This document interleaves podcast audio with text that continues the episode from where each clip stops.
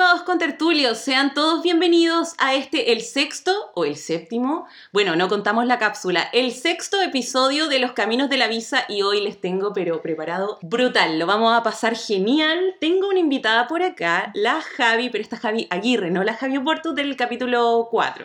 ¿Cómo estás, Javi? Muy bien, Silvia, ¿y tú? ¿Estás nerviosa? Un poquito así. Ah, ya, pero normal. Esto, olvídate que existe el micrófono. Soy tímida, soy tímida. Hoy día nos va a contar su experiencia, vamos a hablar de cosas chistosas, vamos a pasarlo bien. Queremos hacerle conocer cómo es la vida de expat o de expatriado. Viviendo en España queremos hacerle empatizar a todos aquellos que ya están acá y por supuesto motivar a todos los que están en Chile queriendo venir o que les interesa la idea o que simplemente son copuchentos como yo y que quieren saber. Entonces, ¿qué les parece si comenzamos?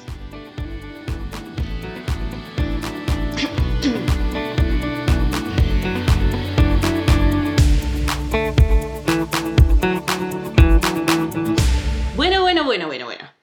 Llegó la hora de comenzar y por supuesto necesito aclararles quién es la Javi porque probablemente no la conocen y les quiero comentar que la Javi es una coquimbana. ¿De qué región? ¿Cuál es la región de Coquimbo? La cuarta, la cuarta. La cuarta región de Coquimbo. Coquimbo. Ajá. Coquimbana. Estás viviendo en España. ¿Hace cuánto tiempo? Hace dos años y medio ya. Dos años y medio. Guau, Sí. cómo vuela el tiempo. Como si 2019, ella también es generación 2019, chicos. También llegó conmigo, llegamos en la misma temporada más o menos. Más o menos. sí. pero no nos conocíamos. Oye, Javi, ¿qué estás haciendo actualmente en España? Estudiando, como la mayoría. El eterno estudiante. eterno, eterno. Vamos que se puede. ¿Y de qué es el máster que estás haciendo ahora? Ahora estoy haciendo uno de geriatría, como de adultos mayores y cosas así. Mm, Vale, vale. ¿Te gusta? Me encanta, la verdad. Me ¿Está gusta mucho. entretenido? Súper entretenido, súper entretenido. Se tratan muchos temas como el, el enfoque súper integral de los adultos mayores. Me gusta. Vale.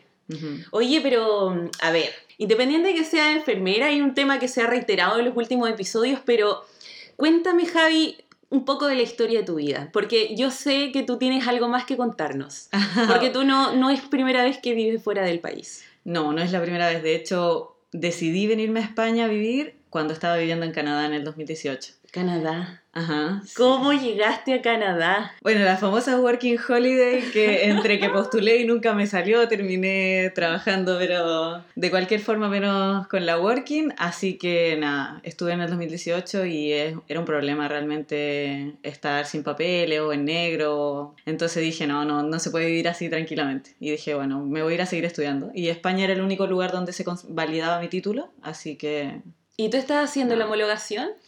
bueno, lo empecé antes de venirme a España y todavía lo estoy esperando. Espero, espero, espero, espero que salga ya pronto. Uy, chicos y chicas, tengo algo que contarles. Me homologaron el título, pero tengo que esperar que me llegue una credencial. ¿Y sabes cuál fue la respuesta del Ministerio de Educación?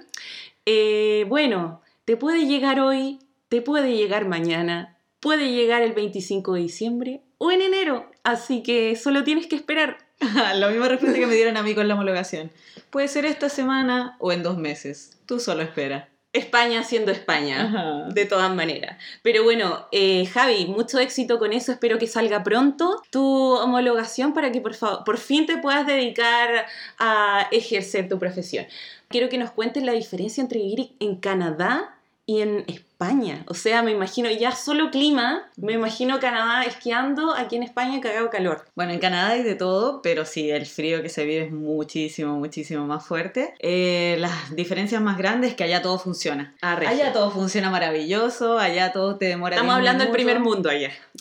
Todos los trámites en 10 minutos lo tienes listo, no, no tienes que esperar que ir a esta institución, que ir para allá, que ir para allá, que ir para allá, como es en Chile o como es acá. Y realmente todo funciona muy bien. Las personas sí son mucho más frías que los latinos, pero eso es una regularidad de todos los... De todos los países norte. no latinos. Ajá, todos los países no latinos se encuentra que en verdad son muy fríos, pero todos muy cordiales, todos muy simpáticos y conocí mucha, mucha buena gente allá en Canadá, así que ¿Está bien más fácil trabajar en Canadá en negro que acá? pf, millones de años luz de diferencia. ¿En qué, en qué ciudad estuviste, perdona? Yo viví en Toronto, viví en un pueblo chiquito que se llama Banff y viví en Vancouver. Y en Toronto me demoré tres días en encontrar trabajo y me pagaban súper bien. Era súper sacrificado, pero me pagaban súper bien. En Banff me demoré un día y en Vancouver me demoré como una semana, pero tenía dos trabajos, así que... Dos. Ujú. Oh, Dios mío. Javi, entonces, entre Canadá y España, ¿qué prefieres? Canadá, la verdad. Ya. Pero las diferencias como entre personas, creo que prefiero España. Pero para el fun- la funciona- funcionalidad del país y todos los trámites y el trabajo y la calidad de vida, que igual es Claro. súper buena, creo que prefiero Canadá. Pero en España me siento más en casa.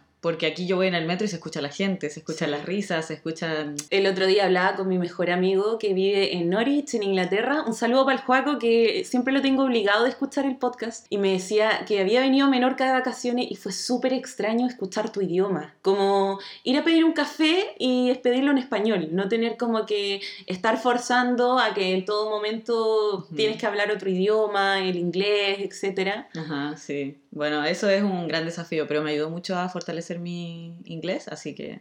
Claro, claro. Es súper importante hablar un segundo idioma. A pesar de que los españoles no, no hablan un inglés muy Mm. acabado, mm, por así decirlo, eh, ya dos idiomas no, no es suficiente. Como que hablar una tercera lengua es como lo de ahora. necesario. Porque ahora las pegas acá, todas te, te exigen un dominio de un tercer idioma. Y además Barcelona siendo tan multicultural te Exacto. exige siempre en todo momento estar en contacto con distintas personas y naciones y de todo. Qué interesante. Y esto nos lleva al tema de que tú ya has vivido harto tiempo fuera de casa. Entonces quiero un poco hablar de la vida de nosotros los expatriados, un poquito más como de, de echar de menos. ¿Hace cuánto tiempo no ves a tu familia? Bueno, desde que me vine a España no, no, he, no he vuelto. Iba a ir justo antes de que quebrara la pandemia, sino el mismo día. Tenía pasajes para el 20 de marzo del 2020 y quedaron ahí en, bueno, en la nada y ahora voy a viajar para la fiesta. Qué emoción. Año nuevo. Vino tu madre una vez.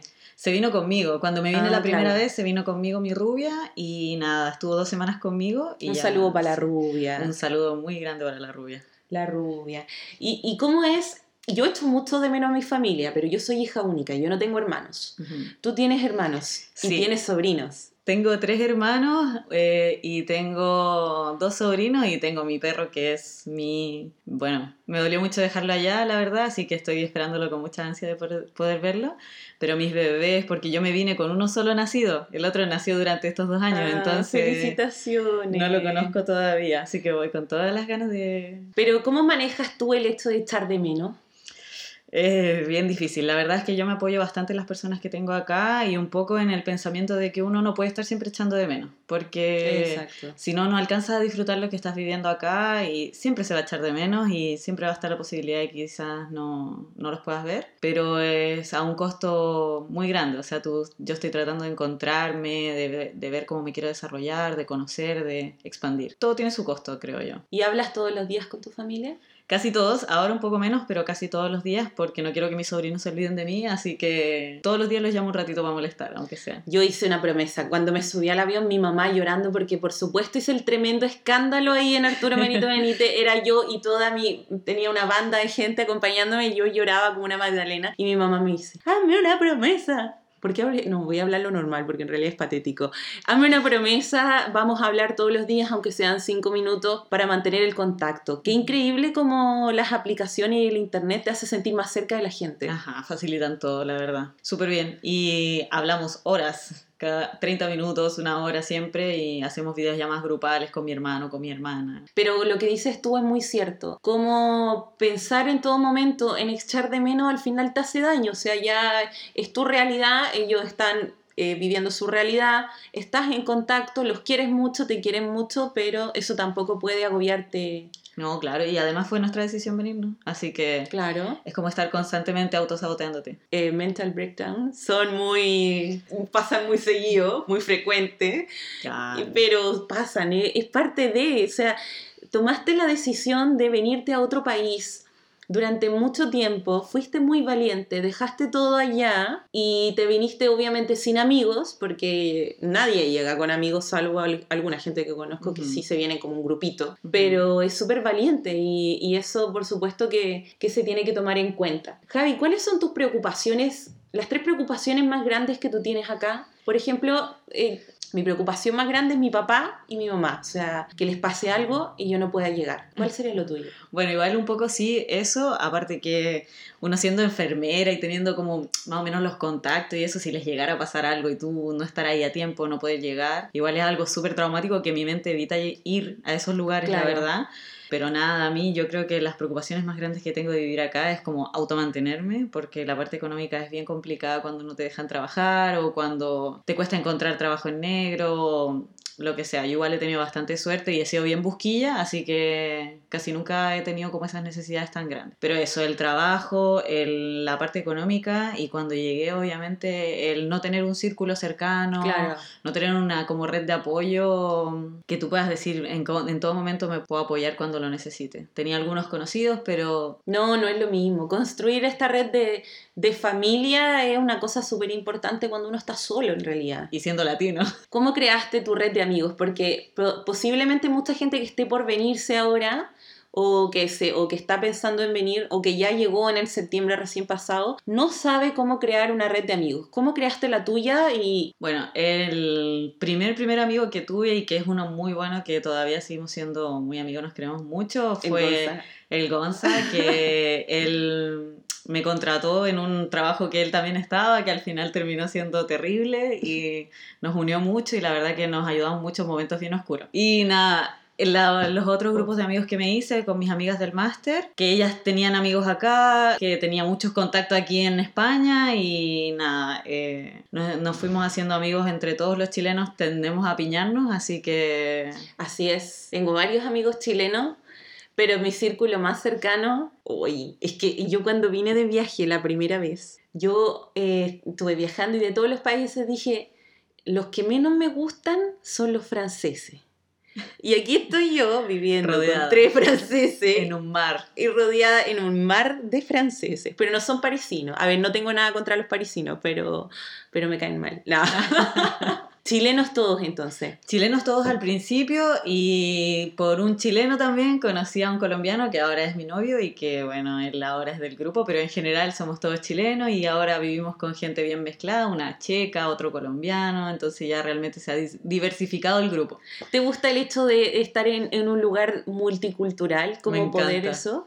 Me encanta, se notan mucho las diferencias y es muy entretenido tratar de entendernos y aprender cosas nuevas. Y, y me parece tan interesante porque eh, las culturas, la forma de comer, los horarios, la forma de afrontar un problema, la limpieza, eh, la forma de organizarse y muchas veces hasta el idioma te hace como una experiencia total, o sea, es el paquete completo. Te puedes encontrar algunos que van a calzar muy bien contigo, como mi, mi Batu, tú conoces a Batu. Sí.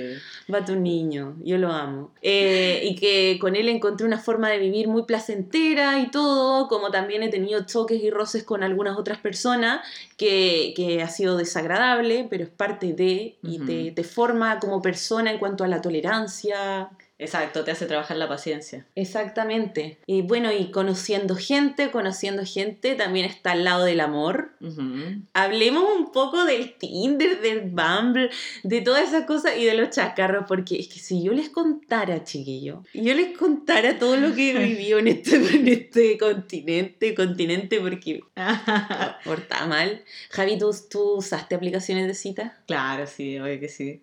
En Canadá lo usé muy brevemente y acá la usé un poquito más, la verdad. Pero ¿Qué apli- ¿Cuáles aplicaciones? Tinder. Nunca me diversifiqué mucho con eso, la verdad, solo Ya. Tinder. Pero me da un poco... ah, no sé, no sé cómo explicarlo porque no me gusta conocer a la gente de esa forma. Ya. Pero cuando no conoces a nadie, como que necesitas un poco. Yo abiertamente Tinder y Bumble. Y una vez descargué Facebook Dates. No tengo idea un qué es eso. disaster, un disaster. Debo reconocer que en todos los lugares donde utilicé Tinder y Bumble, el nivel era mejor en Bumble. No sé si los conocen Bumble lo- los latinoamericanos o los auditores de este podcast, pero es como el Tinder, solo que la persona que está, está configurado para que la mujer sea quien elige. ¿Quién inicia el...? Claro, pero el nivel era mejor ahí. No tengo vergüenza porque todas las personas saben que yo utilizaba la aplicación de cita. Lo pasé bien, lo pasé mal. Clement. ¿Te acuerdas ahí de Clement? ¿Cómo Es que la? Javi fue un poco mi paño de lágrimas igual. Clemens, Clemens. ¿Qué otro pelotudo más tenía? Yo salí con mucha gente. No, no lo sé. La verdad es que yo tuve bastante innombrables. Que tú dices que es innecesario Voldemorts. volver. No Voldemort porque no es una cosa que afecte, pero que tú decís que pérdida de mi tiempo. ¿Es seguro la aplicación de citas? Bueno, para mí todo tiene su riesgo. De todas maneras, yo nunca me junté sin avisarle a nadie o sin ir a un lugar público, cosas así, porque realmente yo soy súper precavida en esas cosas. Pero sí, obviamente todo tiene su riesgo. Hay locos en todos lados. ¿Tuviste malas experiencias?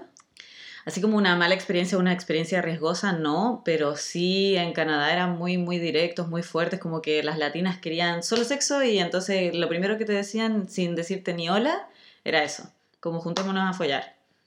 Entonces eso para mí es como muy- Chocante. muy, chocante e innecesario. Un poquito sea, de labia, un poquito de... Eh, claro, invítame una piscola primero. Una piscolita, o aunque sea. si Una, Ujú. una ramita, unas papitas, unas patitas bravas, no sé, pues claro, así. esfuerzo un poquito. Pero, ¿cuál? eh, cuéntame de tu experiencia, una experiencia de Tinder. Y yo te cuento una. Bueno, para mí la que para siempre va a ser como la más, más marcada es que fue yo conocí a un chico- rojo! el cono rojo así fue bautizado, es que yo conocí a un chico por Tinder y llevábamos saliendo como unas semanas, él era un paseador de perro acá. Y un día fuimos a una cita y estábamos como entrepeleando porque no nos encontrábamos en donde habíamos quedado. Y de repente me doy vuelta y ahí estaba y se veía pero a kilómetros de distancia porque andaba como vestido todo de rojo, completo de rojo, pero con esa tela como de buzo de colegio, que es como brillante, no sé, y con un, con un banano como del Barcelona, con un jockey rojo, zapatillas rojas, todo rojo, todo rojo, todo rojo, y yo, trágame tierra. ¿Qué hiciste? Nada, o sea, yo soy una persona súper educada, mi madre me educó muy bien y yo no me meto en los estilos de las demás personas, pero igual no, no, no es algo que se me vaya a olvidar. Y más encima me llevó una cita Al a concierto un- de Rocker. al concierto de Rocker, que es un rockero catalán, que es bien entretenido, pero es muy bizarro, la verdad. Y nada, fue una cita bien entretenida, pero no desde los aspectos que uno gusta, le gustaría, digamos. Ya, vale, perfecto. Así que él quedó para siempre guardado en mi memoria como el cono rojo. ¿Y, y has tenido otra experiencia aparte como de cono rojo? No, todos los demás han sido como experiencias que tú dices, Pero se personas- parecían a la foto, no se parecían a la foto. sí, la mayoría eran las mismas personas de las fotos, pero no es lo mismo hablar por chat y preguntar qué música te gusta, qué películas te gustan, qué haces, qué no sé qué, que estar delante de la persona y de hecho tener cero tema de Mm. conversación con un italiano que habla 20% de español. Sí, es cierto. No tuve más experiencias así muy marcadas, pero sí hubieron varias que tú dices, wow. ¿Cuál me Tú sugieres tú? ¿Cuántas? No, tú tienes varias buenas. No. Tú podrías hacer un bowl así y sacar una y va a ser buena. Oh, es verdad. Ya, bueno, ya sé cuál te voy a contar. Primero, la peor cita de la historia. La peor cita de la historia, bueno, yo ustedes saben que yo vivía en Pamplona, una triste vida en Pamplona, y gracias a esta persona que está sentada frente mío, que me, me dio la idea, yo me vine a vivir a Barcelona. Entonces veníamos saliendo de la pandemia, veníamos saliendo del encierro. Entonces yo llego a Barcelona, una ciudad que tú sabes que el mundo grande, Muchos peces en el mar. muchos peces en el mar. Entonces dije, bueno, eh, me bajé Tinder y me bajé Bumble. Y yo en, una, en un mes tuve 36 citas. Con eso ustedes podrán imaginar que me junté con más gente en un día. Entonces, un día, por Tinder, o sea, por Bumble, me había juntado con una amiga y me arreglé y me fui en bicicleta a una cita con un surfer catalán. Entonces, por supuesto, llegué toda sopia. Se me caía la gota, se me caía el maquillaje. Entonces llegué como me estaba airecito y le mandaba fotos a mi amiga, tirándome airecito y todo. Me junto con él y la verdad es que era bastante guapo, muy guapo. Y él me dice, oye, eh, pero yo te quiero seguir conociendo, ¿te parece si vamos a mi casa? Y no sé qué. Y yo le dije, ya, vos en que topamos, si mañana me levanto igual a, entrenar, yo siempre voy. Y llegué a su casa y vivía con los papás. Ay, no. Y estaban los papás y hice como, ¿Pero por como con, la, qué? la- con la, la puerta semiabierta de su pieza. Permiso, tía. Así, hola tía, mucho gusto. ¿Cómo estás? Soy Silvia. Y estaba ahí y le- la otra puerta abierta donde estaba el hermano y no sé qué. Y este weón era mino, era mino. Pero era como, no sé, bueno, yo, que yo me daba risa la situación de estar. Y su, puso la tele con música buena, la tele a todo chancho. Y los papás en la pieza, ¿cachai? Entonces yo como, weón, qué chucha este culiao, ya. Y eh, empezamos a conversar y todo. Y el me dice, ¿me dejáis bailarte? ¿Qué? Y me bailó, weona. No. Y yo así como, ¿qué mierda este culiao, hermano? No te está resultando, de verdad que no. Y me dice, Tenía que compensar. sí, pero buena, me bailaba así, me, me agarraba las manos, que es- las pusieran sus abdominales. Estaba, bueno. perfecto. No, sí, estaba bueno el, el compadre. Pero, ah, no, pues párate, que cuando terminamos del restaurante nos fuimos a su casa. Y él andaba en moto y yo andaba en bici. Y, me dijo, ah, pero deja tu bici acá. Y yo, "Bueno, no voy a dejar mi bici botar en la, bueno, el día del pico. Entonces, él fue en moto y yo en bici, weona, subiendo hasta, hasta Sarriá. No. Weona, yo así, toda sopiada, y el weón iba en moto, entonces iba rajado y yo y el weón como que se daba la vuelta y... Muchas ganas, sí. Demasiada motivación. Llego a su casa y todo esto, entonces me bailó y todo, entonces me dice como, no, yo necesito que vamos a mi habitación, no sé qué. Y yo le dije, no, cariño, o sea, eh, y yo no me follo con desconocidos. No, le dije, de verdad le dije eso. Pero igual con tu papá aquí al lado, no sé. No le dije, no, cariño, yo no fui con desconocido. Pero podemos juntarnos otra vez, adiós. Y agarré mis cosas y me fui. Y el weón que, pero ¿cómo? Y yo le dije, no, cariño, lo siento. Y me fui. Y al día siguiente voy a entrenar con mi amigo. Y le dije, mira, buena, me comí este weón anoche. Y el weón me había hecho ghosting. Me eliminó de todo. Weona me eliminó de todo. Weona no, me bloqueó porque no podía ver su número, no podía hacer nada, nada. Y dije, ah, chao. Entonces terminó mi contrato de alquiler con, con mis amigos del, del piso y nos estábamos separando con Batu. Una separación dolorosa, un divorcio. Eh, eh, Batu es mi amigo, por si acaso, nunca pasó nada con Batu. Y eh, me dice, oye, si quieres, ven a dormir a mi casa. Como de despedida, hacemos una pijama party en mi casa nueva. Y yo dije, ya, pues, pero yo había estado todo el día sacando muebles, entonces estaba toda sopía, olor a axila, sin maquillaje, el pelo pegoteado, pero huevona que habían freído papas fritas de aceite, me frieron papas fritas, me, las, me tiraron el aceite en la cabeza, bueno, yo estaba pero en mi peor momento. Entonces voy llegando, subo mi bici y todo, más encima andaba con una ropa que me había regalado una amiga de deporte, unos, unas calzas azules que me quedaban un poco grandes. Entonces, como que estaba súper mal vestida, weona. Llego, abro la puerta y entonces Vato se da vuelta y dice, mira Silvi, él es... Vamos a omitir su nombre, por supuesto. Eh, él es... mm, eh, está aquí... mm, eh, ella es Silvi, mi, mi ex compañera de piso... Bueno, mi compañera de piso, ahora ex compañera de piso. Yo lo veo, weón, ayer este huevo. Era el ghosting. Era el señor Ghosting, el señor fantasma. Y yo lo veo y le dije, hola, ¿cómo estás? Como que mi reacción fue a mentir. Hola, ¿cómo estás? Bien, ¿y tú? Y no sé qué. Ay, qué buena onda, qué bueno conocerte. Y él me queda mirando y dice, creo que nosotros ya nos conocemos. Y yo como, ah, sí. Me dijo, sí. Y yo como que lo quedo mirando. Bueno, yo me sopeaba hasta el alma. Cada poro de mi, de mi, de mi cuerpo, de mi, de mi metro setenta y cinco, weón, re- transpiraba una puta gota. Y ahí estaba, pues yo como, ah, mira, no, te, no me acuerdo. Puede ser, mira, ah, ya, sí, ¿qué tal? ¿Cómo estás? Y me fui a sentar. Eh, ya llegamos al final. Puta, se hizo corto igual. Se hizo corto. Pero bueno, nada, Javi, agradecerte que hayas venido a contar tu historia. Espero que todo siga bien en tu, en tu homologación y pronto puedas estabilizarte. El, Por favor. el sueño, el sueño americano. Los quiero dejar invitadísimos al siguiente episodio.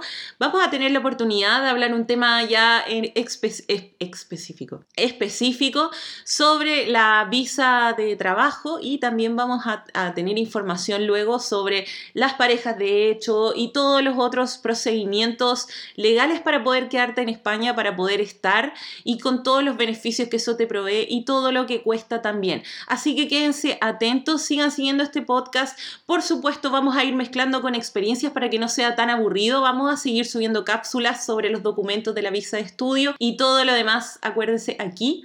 En Spotify, en SoundCloud y en Apple Podcast. Yo soy Silvi Maldonado, hoy estuve con Javi. Muchas gracias a todos los auditores y a todas las personas que están presentes. Recuerden que tenemos un Instagram, eh, arroba loscaminosdelavisa.es, donde estamos subiendo contenidos, todo lo que necesitas saber si es que te quieres venir o ya vives acá. Por supuesto, también sígueme en mi Instagram, arroba Silvi Maldonado o con dos O porque si te puedo ayudar en algo, tienes una duda o cualquiera sea cosa que, que quieras comentar, yo te voy a ayudar y si no puedo ayudarte, buscaremos la forma de hacerlo. Un beso para todos y que tengan una excelente semana. Muchas gracias, nos oímos.